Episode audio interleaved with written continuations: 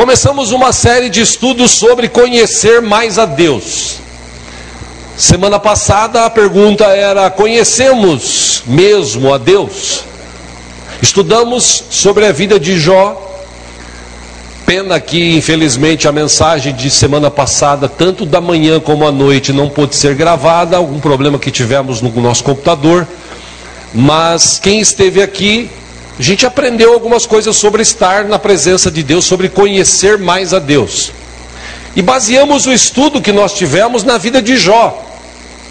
Nós lemos aqui alguns textos do livro de Jó e aprendemos algumas coisas importantes. Por exemplo, Jó era um cara temente a Deus, era um cara fiel a Deus. Jó evitava o mal, Jó buscava a presença de Deus. Quando seus filhos faziam festas, ele, ah, no final das festas, os chamava, os reunia e fazia sempre algum tipo de sacrifício para que os pecados que porventura os seus filhos tivessem ah, cometido durante as festas fossem perdoados por Deus. Ele tinha essa preocupação. Ele tinha um contato com Deus, ele falava com Deus, ele orava ao Senhor Deus por conta dos seus filhos, por conta de sua vida. A história de Jó é uma história interessante porque ele era o cara mais rico da época. Ele era um cara muito famoso, muito conhecido naquela época. Inclusive, até uh, apenas para conhecimento, a história de Jó, apesar de estar ali antes do livro de Salmos, a história de Jó ela vem antes de Abraão. Na ordem cronológica da Bíblia, Jó veio antes de Abraão. Então, Jó naquela época era o cara mais conhecido, era um cara mais respeitado. E Jó era um cara que tinha um coração que abençoava muita gente. Muitas pessoas foram abençoadas por Jó, ou abençoadas por Jó. Muitas pessoas buscavam conselhos em Jó. Jó era um cara assim que todo mundo admirava. Segundo a Bíblia, nós lemos aqui, ele era temente a Deus, ele era fiel a Deus, ele evitava o mal, ele buscava a Deus, enfim, ele tinha uma vida de relacionamento com Deus. Mas ao, ao ler textos, e depois de tudo que aconteceu na vida de Jó, ah, a gente viu que Jó, ele, quando passou pelas dificuldades que passou, ele permaneceu firme nessas dificuldades. Os textos que nós lemos ah, mostraram que ele perdeu tudo. E não é fácil para uma pessoa que perde tudo continuar firme servindo a Deus, principalmente nos dias de hoje. Tem muita gente hoje que por menos se afasta de Deus. Às vezes a pessoa perde um carro, às vezes a pessoa perde um trabalho, às vezes a pessoa perde uma casa, às vezes um relacionamento da pessoa acaba e ela se afasta de Deus como se Deus tivesse culpa daquilo. Jó não, ele perdeu todos os bens que ele tinha, e eram muitos, eram sete mil camelos, sete mil ovelhas, era uma coisa assim extraordinária. Ele perdeu seus dez filhos, ele tinha sete filhos e três filhas, ele perdeu todos eles, os dez morreram. Imagina a dor do coração de um pai que perde os seus dez filhos. E o golpe final do inimigo, com a permissão de Deus, foi perder uh, a sua saúde. Ele perdeu sua saúde. Ou seja, se havia alguém na Bíblia, ou relacionado na Bíblia, que deveria se virar contra Deus, por esse entendimento que as pessoas têm de tudo é culpa de Deus ou tudo é culpa do diabo, se tem alguém que deveria ter esse tipo de sentimento, era Jó. Ao contrário disso tudo, o texto que nós lemos nos ensina, ele, ele uh, perdeu tudo, ele disse: Deus deu, Deus tirou, Bendito seja o nome do Senhor. E a Bíblia diz no texto de Jó capítulo 1 que uh, Jó não pecou, não atribuiu nada disso àquilo que estava acontecendo ou a Deus ou ao diabo. Ele disse: Deus deu, Deus tirou, bendito seja o nome do Senhor. Uh, quando ele perde a saúde, a mulher dele diz para ele: escuta, amaldiçoa teu Deus e morre, porque você está numa situação deplorável. Você perdeu a saúde. O texto diz que ele pegava pedaços de caco para raspar partes podres uh, do corpo. Alguns dizem que ele tinha aquela doença chamada hanseníase, ou outros dizem que era um câncer, ou um tipo de câncer que ataca a pele estava o consumindo. E ele estava numa situação deplorável. Mas ainda assim a Bíblia diz que ele não pecou. A Bíblia diz que ele se manteve fiel, que ele se manteve justo. Aí ele recebe a visita de três amigos que ficaram sabendo da sua situação e ele ah, recebe estes amigos. E os amigos combinam de ir visitá-lo, ah, combinam de levar para ele um alento, levar para ele algum tipo de palavra, alguma coisa que pudesse melhorar aquela situação. Porque quando eles ouviram o que tinha acontecido, eles ficaram desesperados. E a Bíblia nos diz que quando eles chegaram lá e viram Jó, eles começaram a chorar e ficaram sete dias e sete noites. Eu imagino três caras olhando para um assim, morrendo, com a mão no queixo, imaginando assim: o que será que aconteceu com esse cara? E o texto diz que no final esses homens começam a acusar Jó, tentar encontrar na vida de Jó uma falha que pudesse ter o levado a ser castigado por Deus. Porque naquela época a lenda que existia é: se você fez alguma coisa errada, Deus te castigou. Essa, essa questão de diabo, demônio, satanás e tal, que a gente conhece, isso está mais relacionado no Novo Testamento. No Velho Testamento não tem nenhuma descrição relacionada ao diabo. Então, quando Jesus veio, Jesus mostrou como é que funciona. Jesus revelou como é que funciona a dimensão espiritual, diabos, demônios e tal. Mas naquela época, as pessoas tinham a mania de dizer o seguinte: ah, aconteceu alguma coisa errada, Deus que está te castigando. Deus está te castigando. Isso perdurou até poucos anos atrás, se bem que ainda hoje existem pessoas que estão dentro das igrejas e elas, quando veem algumas pessoas passando por dificuldades, elas falam assim: Deus está castigando, Deus está pesando a mão. E na verdade, Deus não é assim. Nós é que somos. Nós aqui queremos ver as pessoas ah, passando por dificuldades para elas aprenderem. E foi assim com os amigos de Jó. Eles começaram a julgar, começaram a acusar, começaram a mostrar defeitos na vida de Jó. Acusaram até dele ter um relacionamento fora do seu casamento. E ele disse: Não, eu fiz um, um voto com Deus e com os meus olhos, eu nem olho para outras mulheres. Ou seja, ele, ele era aquele cara acima de qualquer suspeita. E ele chega a questionar Deus. Ele fala com Deus, ele conversa, Senhor, por que está acontecendo isso comigo? Por que, que o Senhor permitiu acontecer isso comigo? Por causa dessas dificuldades, eu estou vivendo isso, eu perdi tudo, perdi meus filhos. Senhor, é melhor eu ter até amaldiçoado o dia que eu morri, que eu, que eu nasci. Era melhor eu ter morrido e não ter nascido, para viver assim. E o texto diz que nós lemos aqui semana passada que Deus se apresenta diante de Jó e fala para ele: Jó, quem que é você? Eu sou Jó, sim, eu sei quem você é, mas quem que é você? Por exemplo, quando eu estava colocando as estrelas no firmamento, e segundo os cientistas existem bilhões delas espalhadas por este universo, a Bíblia diz que Deus sabe onde cada uma está e conhece-as pelo nome. Eles descobriram também com estas sondas aí que estão vagando pelo universo afora, que algumas dessas estrelas, se não todas, a maioria delas emite um tipo de som, um tipo de música, uh, e isso, claro, foi Deus que fez assim. Ou seja, Deus chega para Jó e fala: Onde você estava quando tudo isso foi feito? Aonde você estava quando o mar foi criado? Vou falar nas palavras de hoje. Onde você estava quando foi feita a terra? Quem era você? E Jó, capítulo 42, diz o texto que ele olha para Deus e fala assim: Senhor, é, eu te conhecia só de ouvir falar. Eu só ouvia falar do Senhor. Porque lembra-se, como eu disse, tem aquela tradição. Aquela tradição. E na cabeça de Jó, ah, qual era o pensamento dele? Ah, se os meus filhos pecarem, Deus vai castigar. Então eu já vou aproveitar antes de Deus castigar, se é que eles pecaram, eu vou fazer um sacrifício ao Senhor. Fazer isso com a melhor das intenções. Mas era uma tradição. Vinha essa tradição. Ele conhecia Deus através dos seus antepassados. Olha, existe um Deus que mora no céu, que tem um poder imensurável. Esse Deus, ele favorece aqueles que o buscam.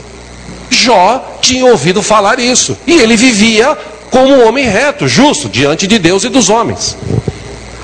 E no dia que Deus fala com ele, no dia que Deus mostra para ele algumas verdades, o texto de Jó 42 diz que ele se arrepende. Ele fala: Senhor, eu te conhecia de ouvir falar, agora eu te conheço de contigo andar, diz algumas versões, e outras versões de, de te ver, de te sentir, de saber quem o Senhor é. E por isso, hoje, eu me arrependo. Eu me arrependo no pó. Tipo assim, eu poderia ter conhecido o Senhor mais e eu não conheci. Mas ainda tem tempo. E aí Deus muda a sorte de Jó. Eu gostaria de ler com você, você que trouxe a Bíblia, Jó, capítulo 42. Vamos ler juntos. Para quem lê Bíblia, é um texto muito conhecido. Jó capítulo 42. Se houver alguém sem Bíblia do teu lado, se você puder repartir a leitura, faça isso. No capítulo 42, a partir do versículo 7,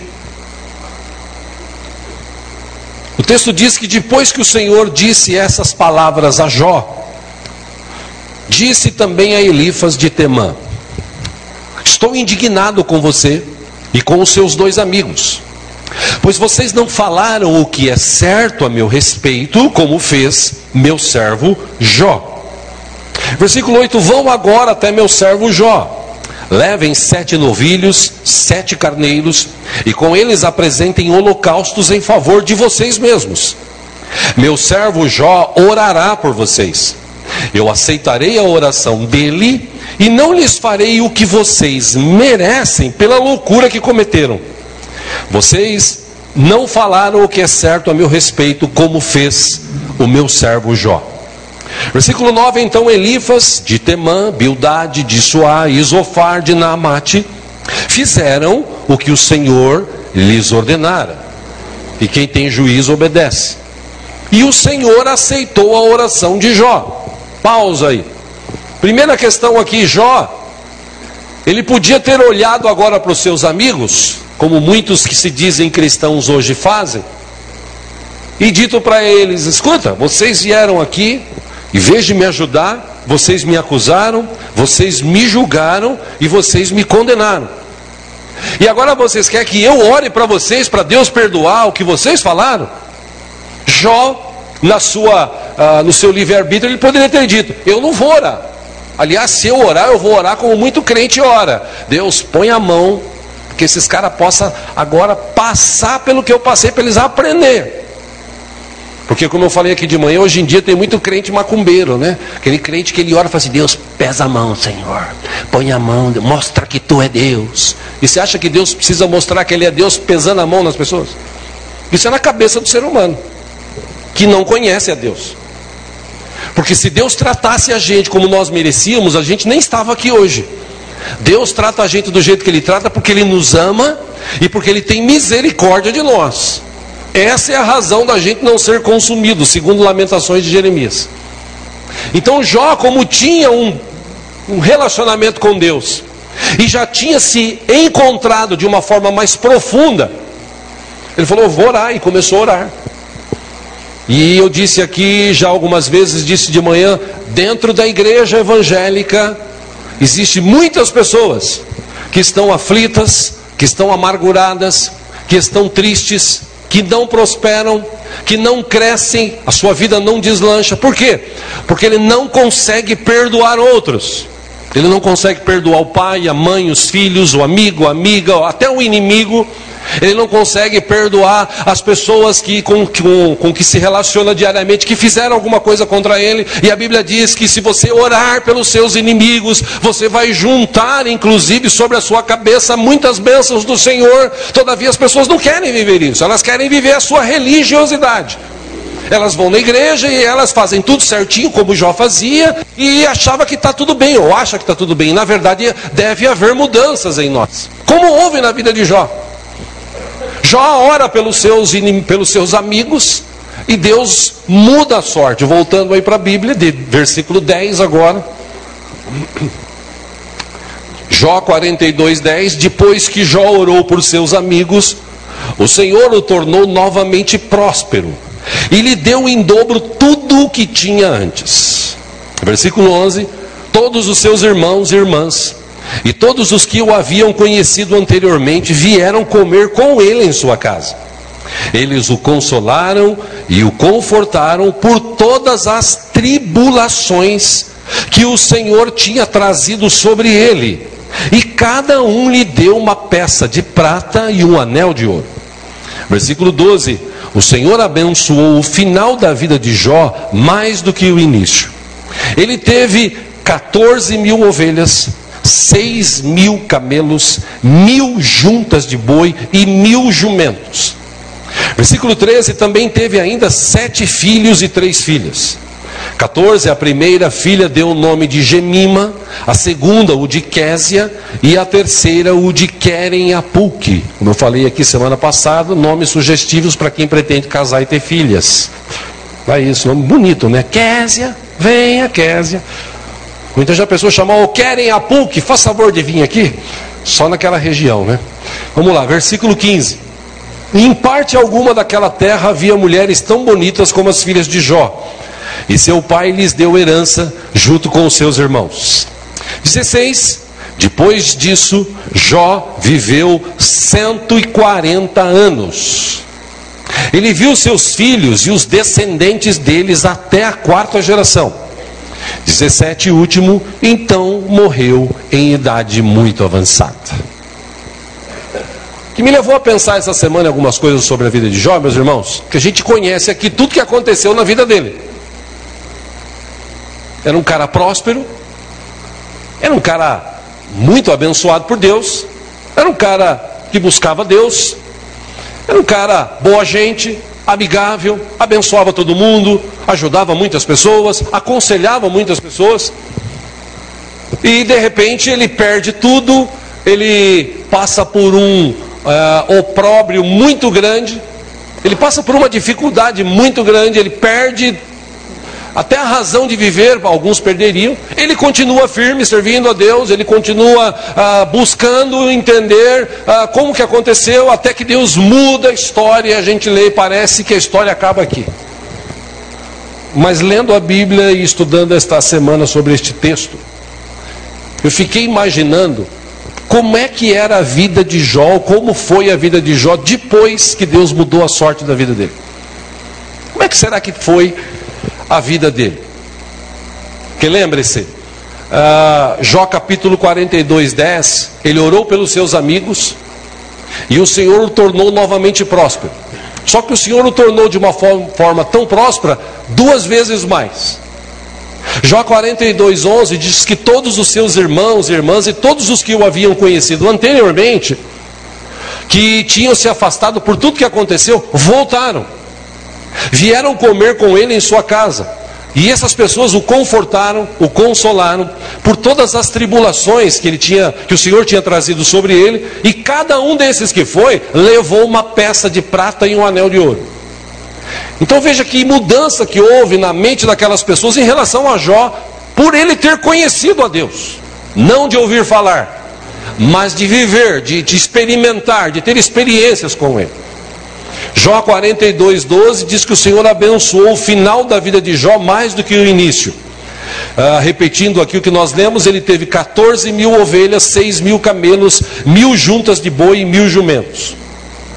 E eu já falei aqui e repito em outras ministrações: não importa o jeito que você começa, importa o jeito que você termina.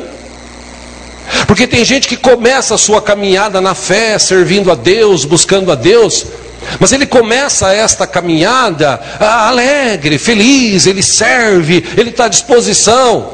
Só que com o passar do tempo, A pessoa vai perdendo o pique, vai perdendo o amor, vai perdendo a vontade, o sabor de servir, de conhecer, de servir ao Senhor e a sua obra, de estar na presença dEle. Vai se perdendo isso ao longo dos tempos, vai se tornando algo como um ritual. Ah, eu vou para a igreja, chega lá, eu canto alguns louvores, eu oferto, eu ouço a palavra e vou embora. Aí eu volto no outro domingo, aí eu faço a mesma coisa. Aí no terceiro domingo, poxa, é a mesma coisa, então eu já não vou, porque eu já não tenho mais aquele sabor de ir, de estar na presença do Senhor. Aquele texto do, do salmista: Alegrei-me quando me disseram, vamos à casa do Senhor. Isso é coisa de passado. Muita gente hoje não quer estar na igreja.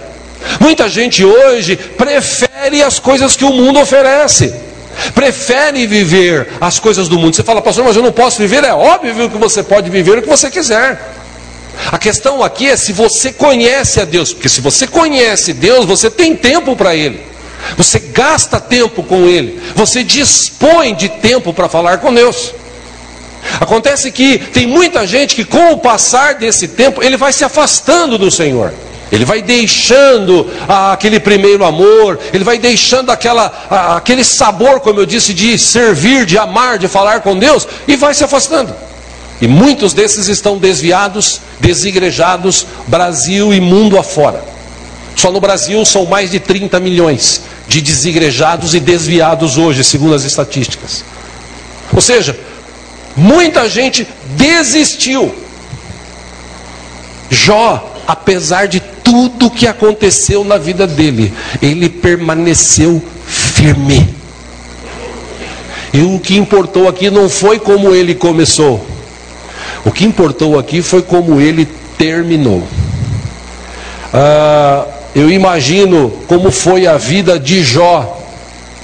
Porque Deus não deu para ele mais um ano de vida, dois, dez. Deus deu 144 anos de vida a mais.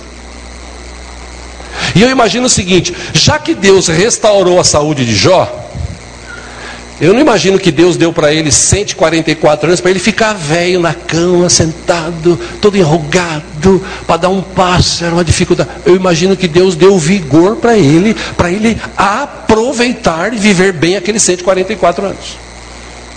Segundo, eu imagino que Jó, nas suas experiências, agora conhecendo a Deus do jeito que ele conhecia, eu fico imaginando as pessoas que chegavam nele e falavam assim: Jó, preciso de um conselho, Jó. Eu estou passando por uma dificuldade. Estou com um problema, por exemplo, estou com um problema financeiro. Eu não sei como resolver. Como é que eu posso fazer para resolver esse problema, Jó? Eu imagino Jó dizendo o seguinte: escuta, é, confia em Deus. Você conhece Deus? Se você conhece Deus, eu conheço. Então confia nele. É, confiar em Deus, mas é, é, confia em Deus. Sabe por quê? Porque eu perdi tudo.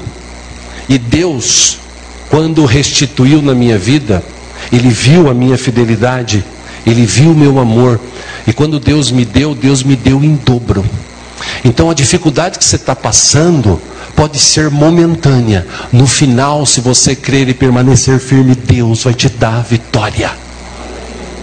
E fico imaginando o Jó falando isso. Eu fico imaginando, por exemplo, uh, os servos de Jó, que na hora sumiram todos, né? Depois reapareceram. Eu imagino ele chegando e falando assim: patrão, e agora? Como é que a gente vai fazer? Porque o senhor tinha 3 mil disso, é, 3 mil daquilo, 7 mil daquilo outro, 500 disso, 500 daquilo, e agora? Agora o senhor tem tudo em dobro, como é que vai fazer? Filho, eu não sei, está vendo aquela terra lá? Ó, amplia, constrói aquilo lá, aumenta o curral, faz o que tiver que fazer aí, porque quando Deus abençoa, Deus abençoa. Eu imagino os servos dele, sim senhor, sim senhor, sim senhor, vamos, vamos dar uma melhorada ali, vamos aumentar. Eu fico imaginando uh, Jó uh, com os seus, familiares, esses que chegaram. Eu imagino ele chegando assim e olhando para Jó e falando assim: Quem te viu e quem te vê, hein? Quem te viu e quem te vê. Você era um cara assim que servia a Deus, aí você perde tudo você perde a saúde, você perde os filhos, e você continua aí servindo a Deus, e agora Deus veio e mudou a história da tua vida, e agora você tem saúde, você tem vigor, você tem tudo que você tinha em dobro, e realmente Deus está na tua vida. Quem te vi, quem te vê. Eu fico imaginando agora, meus irmãos, desses 144 anos que Deus deu de vida ou acrescentou de vida a Jó, as orações dele. Eu não imagino mais Jó naquelas orações, oh, Senhor, de novo eu estou aqui, porque meus filhos vai, que eles pegaram, que, que eles pecaram, aqueles dez morreram, estão com o Senhor, agora eu tenho outros dez, e vai que eles pequem, vai que eu estou aqui fazendo. Eu não imagino Jó assim, eu não imagino Jó falando assim, Deus, eu estou tão triste hoje, estou tão amargurado hoje, Senhor. Hoje eu acordei, Senhor, daquele jeito, Pai. Eu não imagino Jó de manhã cedo levantando, oh meu Deus, por que, que eu tenho que trabalhar, Senhor? Por que, que eu não posso viver só de rei? Renda. Eu não fico, eu fico imaginando Jó acordando de manhã cedo e falando assim: Deus, obrigado por mais um dia de vida que o Senhor me concedeu, um dia de paz. Como escreveu Davi, eu deito e durmo porque o Senhor está comigo. Eu fico imaginando Jó orando assim: Deus, obrigado pela tua presença. Como é bom saber que o Senhor está aqui. Como é bom confiar no Senhor. Como é bom poder exaltar o teu nome. Como é bom poder cantar louvores e adorar-te. Como é bom saber que o Senhor é o Deus criador do universo e ainda assim se importa comigo, com toda a minha família. Oh Deus, a ti eu quero tributar toda a honra, toda a glória, todo louvor, toda a adoração, Senhor. Eu imagino que as orações de Jó deviam ser assim. Porque ele teve uma experiência com Deus. Porque a vida dele mudou depois daquilo. E essa talvez seja a questão, porque ele viveu 140 anos de vida abundante, de vida feliz e vida farta. 144 anos, ou 140 anos, juntando tudo, todos esses anos. Ele, ele viveu um tempo totalmente diferente do que ele tinha vivido. Vamos imaginar aqui, apenas imagine que ele nasceu de novo, porque uh, ele recebeu uma nova vida. E o texto diz que ele viveu seus 140 anos fartos, felizes e na presença de Deus, porque ele conheceu a Deus como ele não conhecia. E é aí que eu quero chegar nesta noite. A gente vive num mundo de milhões de pessoas que se dizem cristãs, milhões de pessoas que se dizem servas do, de, do Deus Altíssimo, milhões ou talvez bilhões de pessoas que vão a uma igreja, que louvam a Deus, que adoram a Deus, mas não conhecem Ele como deveriam conhecer ou como poderiam conhecer. E veja, meus irmãos, Deus é Deus, sentado no seu trono de glória. E Ele permite que a gente se aproxime. E quanto mais a gente se aproxima, mais os nossos defeitos vão aparecendo. E quanto mais os nossos defeitos foram aparecendo e a gente permite que Deus mude, Ele muda. Ele muda histórias, Ele tira situações. Ele mandou o seu próprio filho Jesus como um protótipo. Escuta, vocês querem agradar a Deus? Olha para Jesus. Jesus ensinou a amar, Jesus ensinou a perdoar, Jesus ensinou a viver em comunhão, Jesus ensinou as pessoas a buscarem a Deus, Jesus estava sempre em constante busca ao Senhor. E na verdade, quando você fala sobre isso hoje para as pessoas, elas não querem buscar a Deus, elas querem momentos apenas, momentos. É vir à igreja no domingo, abrir a Bíblia, achar o, livro de Jó, ler um texto, acabou o culto, vou embora porque eu tenho que viver a minha vida. Eu não estou dizendo que você não pode viver isso. O que eu estou querendo te mostrar é que você pode dar continuidade a isso.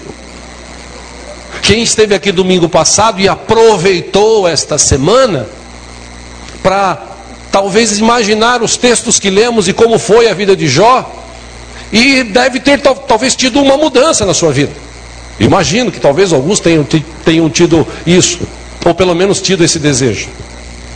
A verdade é que a gente vive num tempo em que as pessoas, elas estão assim vivendo uma religiosidade. Eu vou na igreja, eu adoro a Deus, canto os louvores, só vou falar tchau, vou embora. Aí eu volto no outro domingo, ou no outro culto, para me conectar com Deus e para conversar com Ele. Na verdade, a gente pode fazer isso a qualquer momento e em qualquer lugar. A questão é conhecer a Deus, e quando a gente conhece Deus, a gente depende dele. Já falei aqui outras vezes a questão quando se fala de dinheiro. Na igreja, quando você fala de dinheiro, as pessoas ficam assim: nossa, meu Deus, dinheiro, ai meu Deus, tem misericórdia. Eu até falei de manhã aqui, eu vi uma ministração um dia desses de um pastor que esteve pregando em Angola. E ele disse que lá no meio da, da, do culto ele ia pregar e antes da pregação teve a ministração de ofertas. O pastor ministrou e aí falou: o pessoal traz aqui para frente, deposita aqui ah, o seu dízimo, a sua oferta. E os irmãos do louvor começaram a cantar uma música e cantaram aquela música assim, bem, bem adoração, né? Ah, Senhor, te louvo, Senhor, eu te adoro. Aí o pastor levantou e falou: oh, pega um pouquinho gente, pelo amor de Deus. Vamos cantar outra música? Escolhe uma música mais, mais alegrinha. Ainda brincou assim. Como assim? É uma música que traz felicidade. Por quê? Porque a Bíblia diz que Deus ama quem dá com alegria. Quando eu vou para frente da igreja ofertar, eu não vou assim embaixo, triste. Ai meu Deus, vai faltar, não vai, vai faltar, não vai. Dou, não dou, dou, não dou, dou, não dou, dou. Não.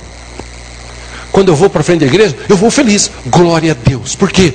Porque eu conheço um Deus. Esse Deus está comigo. Esse Deus me sustenta. Ele abre porta onde não tem porta. Esse Deus manda recursos. Esse Deus faz milagres. Esse Deus é capaz de fazer infinitamente mais além daquilo que eu peço e penso. Então, quando eu confio, quando eu acredito em Deus, não existe nada nada que possa barrar a minha vida diante do Senhor, nada. O problema que a gente vive hoje é que as pessoas dão mais ênfase nos problemas, nas notícias ruins, nas dificuldades, nas lutas, as pessoas dão ênfase a isso e ficam sofrendo com ela e ficam declarando isso. Também conversava esses dias com um pastor amigo e ele dizia: Rapaz, eu mudei. A gente falava sobre isso, essa questão de verbalizar coisas. Ele falou: ah, a gente conversou sobre isso ano passado e esse ano eu resolvi mudar. Esse ano eu comecei a, a falar coisas diferentes do que eu falava. Ele disse assim: Ah, eu acordava de manhã e falava assim: Nossa, hoje eu estou podre, né, meu? Eu não vou nem trabalhar. Aí no outro dia ele acordava: Nossa, hoje eu estou podre, né, meu? Eu falei: Você está podre? Ele falou: Não, mas é a mania de falar. Para de falar isso. Tem gente que está pior do que você querendo levantar e não pode. E você pode levantar, você pode trabalhar, você pode dirigir teu carro. Então agradeça a Deus, muda isso na tua vida. A questão é que nós não conhecemos a Deus, porque se a gente conhecesse a Deus, quando a gente acordava de manhã, falava assim: Senhor, puxa, mais um dia, eu estou vivo, mais um dia. Obrigado, Senhor, que esse dia seja de bênçãos, de realizações, que eu consiga, ó Deus, através da minha vida, mostrar Jesus para as pessoas com quem eu me relacionar. E que a tua bênção, ó Deus, a tua proteção, que eu sei que está na minha vida, perdure durante este dia até a noite. Eu vou em paz, eu volto em paz, porque eu sei que o Senhor está comigo. Quem conhece Deus deveria orar assim. Quem conhece Deus deveria viver assim. E é interessante que o texto diz que Deus restaurou a vida de Jó. E olhando no dicionário Aurélio, o que, que, é, o que, que é restauração? O que, que é restaurar? Segundo o dicionário Aurélio, restaurar é pôr em ordem o quebrado, é refazer, consertar, é voltar ao estado anterior, é pôr de novo em vigor, é restituir ao poder. Essa é a definição de um dos dicionários do Brasil aqui para a palavra uh, restauração. No dicionário bíblico, a palavra restauração é renovar, restabelecer, colocar de novo na condição antiga e dar forças de novo. Se a gente olhar para nós mesmos e olharmos a nossa vida antes de Jesus e depois de Jesus, para quem conheceu Jesus, houve mudança. E mudança para melhor. Eu não estou falando de riqueza, eu estou falando de mudança de vida. Eu estou falando de propósitos, de viver na presença de Deus uma nova vida. Em que você não tem mais no teu coração aquelas coisas do passado, aquelas raivas, aquelas broncas, aquelas mágoas. Você não vive mais assim. Aquela forma de viver, ela ficou para trás. Você nasceu de novo, agora você tem a forma de Jesus. Então, quem tem essa forma de Jesus, ele foi restaurado. E Deus restaurou a vida de Jó. Gente, Deus fez tudo de novo, Deus mudou a sorte dele. E a Bíblia diz que o mesmo Deus de ontem é o Deus de hoje, é o Deus de eternamente, é o Deus de sempre. Ou seja, se o Deus que mudou a vida de Jó é o mesmo Deus que eu sirvo, ele também pode mudar a história da minha vida. Como mudou? E eu falei aqui de manhã, ah, até brinquei com isso. Nessa minha busca de estar mais próximo de Deus, busquei, tenho buscado a Deus, orado, falado com Ele, ah, desejo ouvir a Sua voz, Uh, não que eu não ouça, eu gostaria de ouvi-la mais audivelmente, se é que eu posso usar essa expressão. Uh, e sexta-feira passada eu tive uma experiência que uh, mudou algumas coisas na minha vida. Eu acordei pela manhã e olhei no relógio e continuei deitado e falei, vou descansar mais um pouquinho. E virei para o lado e abracei a minha esposa. E de repente, fação de segundos, eu me vi num lugar alto, não sei se era um monte, uh, um prédio, e eu olhava para baixo e via assim, um, tipo um campo, é, um, um, campo de futebol daqueles antigos, né, de, de terra, um terrão, e várias pessoas ali. E eu olhava, pelo, parece que por uma janela ou por uma janela, cara, eu olhava e de repente várias pessoas começaram a sumir, desaparecer. E eu olhei aquilo e falei assim: Jesus amado, falei, falei, Deus eterno, Jesus está voltando. Quando eu falei voltando, eu senti eu subindo. Mas foi um negócio, foi sonho isso? Não, não foi sonho, porque eu senti eu, eu subindo. E aí a minha esposa, ela viu que eu estava meio que agitado, resmungando, ela apertou meu braço. E acabei despertando e glória a Deus. E aí eu me virei para o lado e eu fiquei na cama deitado mais uns minutos e sentindo aquele gozo, aquele arrepio, aquele negócio assim. Meu Deus do céu. Eu pensei que eu ia embora, inclusive. Aí eu falei, como eu não fui? Eu imaginei o seguinte: Deus quer me mostrar alguma coisa. Ou permitir alguma coisa para que eu possa uh, me aprofundar nesse relacionamento com Ele. Bom, eu passei a sexta-feira pensando nisso, orando sobre isso. Uh, na noite de sexta, antes de dormir, eu fui orar e falei com Deus. Falei, Senhor, eu, eu entendo o seguinte: se fosse para morrer, eu já tinha ido, né? Então, como eu não morri, estou vivo ainda. Então é porque o Senhor tem alguma coisa para usar a minha vida e fazer. Então a minha vida, como eu sempre digo para Deus em oração, a minha vida é tua. Né? Ah, como disse Paulo, eu digo a mesma palavra ao Senhor: já não sou eu mais que vivo, é Cristo que vive em mim. Minha vida é tua, Senhor. Então usa-me, capacita-me para fazer a tua obra. E quando li esse texto, eu fiquei imaginando na noite de sexta, na, na noite de sábado, terminando a mensagem, eu fiquei imaginando como foi a vida de Jó depois daquele momento que ele teve com Deus?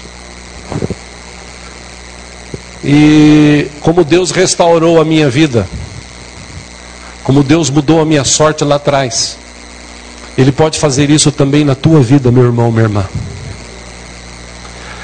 Em 1 Pedro capítulo 5, versículo 10, o apóstolo escreveu: Deus de toda graça, que os chamou para a sua glória eterna em Cristo Jesus depois de terem sofrido por pouco tempo, os restaurará, os confirmará, os fortalecerá e os porá sobre firmes alicerces.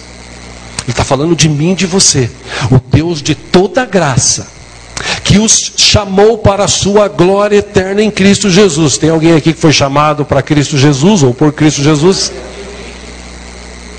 O Deus da toda graça, que os chamou para a sua glória eterna em Cristo Jesus, depois de terem sofrido por pouco tempo, ele os restaurará, os confirmará, os fortalecerá e os porá sobre firmes alicerces. Jeremias 31, 25, o profeta usado por Deus, ele diz: Restaurarei o exausto e saciarei o enfraquecido. Você, você pode estar vivendo problemas, dificuldades até hoje. Até hoje. Vai depender de você. Se você quer realmente conhecer a Deus e se aprofundar na presença dEle, ou você quer vivendo nessa vidinha de tá bom, vou empurrando com a barriga, eu apareço na igreja de vez em quando, de vez em quando eu oro, eu, eu, eu faço um propósito com Deus, mas não dá certo, deixa para lá. Eu vou vivendo a vida, tá bom. É. Ou você quer hoje se colocar diante de Deus e conhecer a sua infinita misericórdia e Ele mudar a história da tua vida. Eu não sei quanto tempo de vida mais eu tenho. Eu espero chegar até uns 80 anos. Não sei se eu vou conseguir. Mas o tempo que eu viver, ainda viver nesta terra, eu quero viver para a glória de Deus. Que o nome dele seja glorificado, que vidas sejam alcançadas. Por quê? Porque depois que Deus restaurou a minha vida, o meu pensamento agora é focado em Jesus. Hebreus capítulo 12. Olhos fitos em Jesus, autor e consumador da nossa fé. Ou seja, como Deus mudou a história de Jó, restaurou os bens, restaurou a saúde, restaurou o casamento, restaurou dando outros filhos. A minha pergunta é nessa noite: o quanto nós conhecemos a Deus? O quanto a gente conhece Deus? Ou na verdade, a gente conhece mesmo Deus? Gente, se nós conhecemos mesmo Deus, ah, alguma coisa tem que mudar em nós. As coisas velhas têm que passar, tem que surgir coisas novas. E é interessante, um dos textos que lemos aqui semana passada, Oséias capítulo 6, versículo 3. O profeta escreveu: Conheçamos o Senhor, esforcemo-nos por conhecê-lo. Tão certo como nasce o sol, ele aparecerá. Ele virá para nós como as chuvas de inverno, como as chuvas de primavera que regam a terra. Ou seja, se eu conheço mesmo Deus, a minha vida vai ser outra. As coisas velhas vão passar, coisas novas vão acontecer. E se elas não acontecerem, eu vou continuar firme, servindo a Deus. Como Deus fez na vida de Jó, assim e mudou a história dele, Deus também pode fazer assim e mudar a história da minha vida e da tua vida. Resta saber se nós realmente confiamos e cremos em Deus. Tem muita gente hoje em dia que, para conhecer Deus, ele precisa ver, ele precisa ter algum tipo de de amuleto, de imagem, de alguma coisa que é, mostre Deus para ele. Eu já falei aqui, o Brasil é um país, essa miscigenação que nós temos de raças, de pessoas da Europa, pessoas ah, da África, que junto com os índios esses anos todos, né, juntaram-se e criaram algumas raças aqui próprias no Brasil, e essas pessoas do Brasil hoje são muito místicas. E tem pastores hoje, igrejas que são meio que inescrupulosos, descobriram, descobriram esse filão. Então eles, eles ficam inventando. Escuta, você para ter a bênção de Deus na tua vida, você precisa fazer um sacrifício. E você não precisa fazer sacrifício, porque quem fez o sacrifício foi Jesus. Escuta, para você ter a bênção de Deus, leva esse sabonete ungido e toma banho lá na tua casa com sabonete ungido. Olha, pega essa vassoura e leva para tua casa e varre para você varrer o mar. E tem gente que ainda compra, paga, dá oferta e se leva para casa. Pior não são os que falam, pior são os que aceitam. Porque quem aceita não conhece Deus. Porque quando eu olho para a Bíblia, eu vejo Abraão. Abraão acreditava, confiava, dependia tanto de Deus, que ele era um cara muito abençoado. O seu sobrinho Ló, que vivia na cola dele também era abençoado por causa de Abraão, ele, ele chegou um dia que o rebanho dele cresceu, os empregados cresceram, eles chegaram num determinado lugar, falou: oh, escuta, estão brigando, é melhor a gente separar aí, dar um jeito de separar. Então Abraão falou para ele: se você for para a esquerda, ah, eu vou para a direita. Se você for para a direita, eu vou para a esquerda. Você escolhe aí. Aí Ló olhou para um lado, era o deserto, olhou para o outro lado, eram campinas verdejantes. Aí ele olha para o tio e fala assim: tio, na boa, o senhor falou para escolher, eu prefiro ir por aqui. E Abraão falou: tudo bem, vai com Deus. Ele foi para o lugar onde tinha um deserto. Mas para Abraão não importava o lugar. O que importava para Abraão, a fé que ele tinha, a certeza que ele tinha, era que a bênção de Deus estava na vida dele, não estava no lugar. Essa é a questão de hoje. As pessoas correm atrás das bênçãos, das revelações. Está acabando a bateria. Alguém pode ajudar aí, trocar aí a bateria? 500 técnicos que nós temos aí. Eu acho que está acabando, está falhando. Ou então arruma um outro microfone aqui, por favor. Ah, a bênção de Deus não está no lugar. A bênção de Deus está em nós. Eu não de uma vassoura ungida para ir para a minha casa e varrer. Quando eu piso na minha casa, o mal sai, porque Deus está comigo. Essa é a questão que as pessoas não têm entendimento. Essa é a questão que as pessoas não pensam.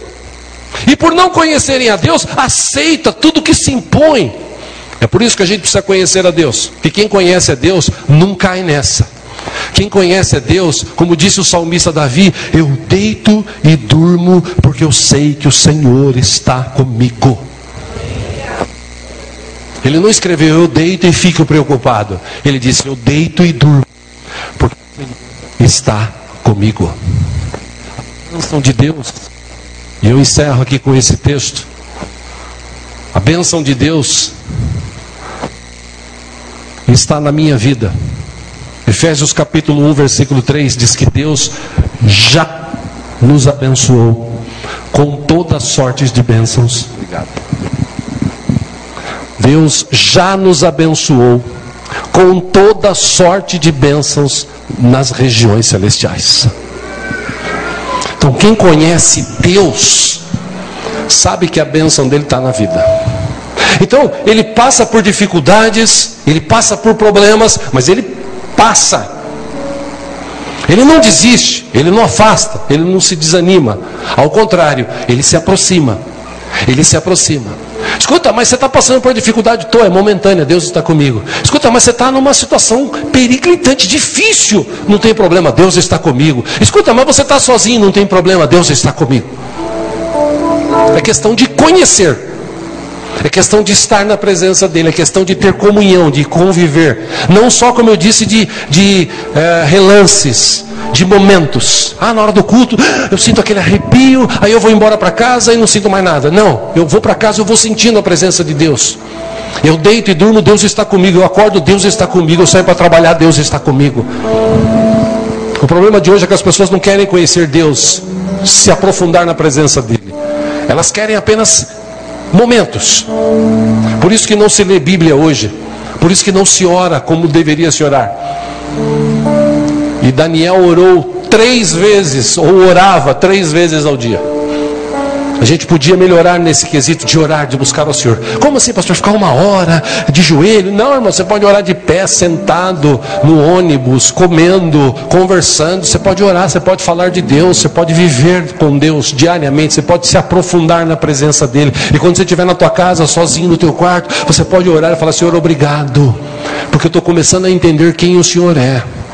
Eu não preciso ficar aí reclamando, eu não preciso. Eu conheço o Senhor, eu sei que o Senhor, no momento certo, o Senhor vai estalar o dedo e a coisa vai acontecer na minha vida. Eu confio no Senhor. Me permita essa expressão, nós estamos precisando de crente assim hoje. Como disse Jesus no passado, eu gostaria, gostaria de ler um texto com você. Peço para você ficar em pé. Nós vamos ler esse texto e vamos orar. Abra aí João capítulo 20.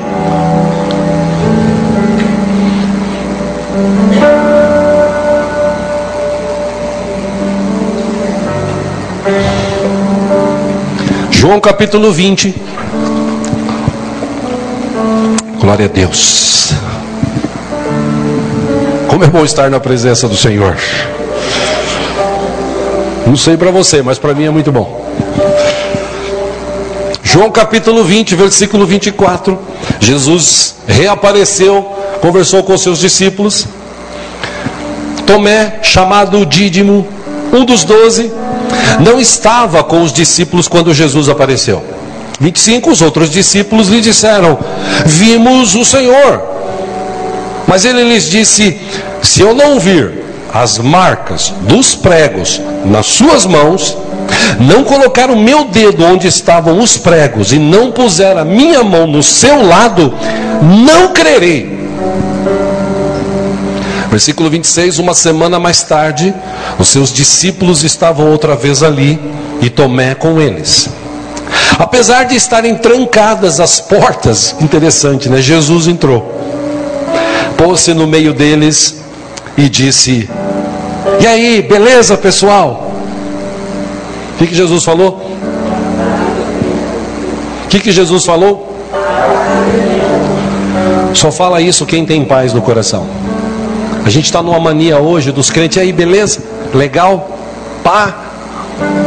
E quem tem paz fala: paz seja contigo, paz seja com você.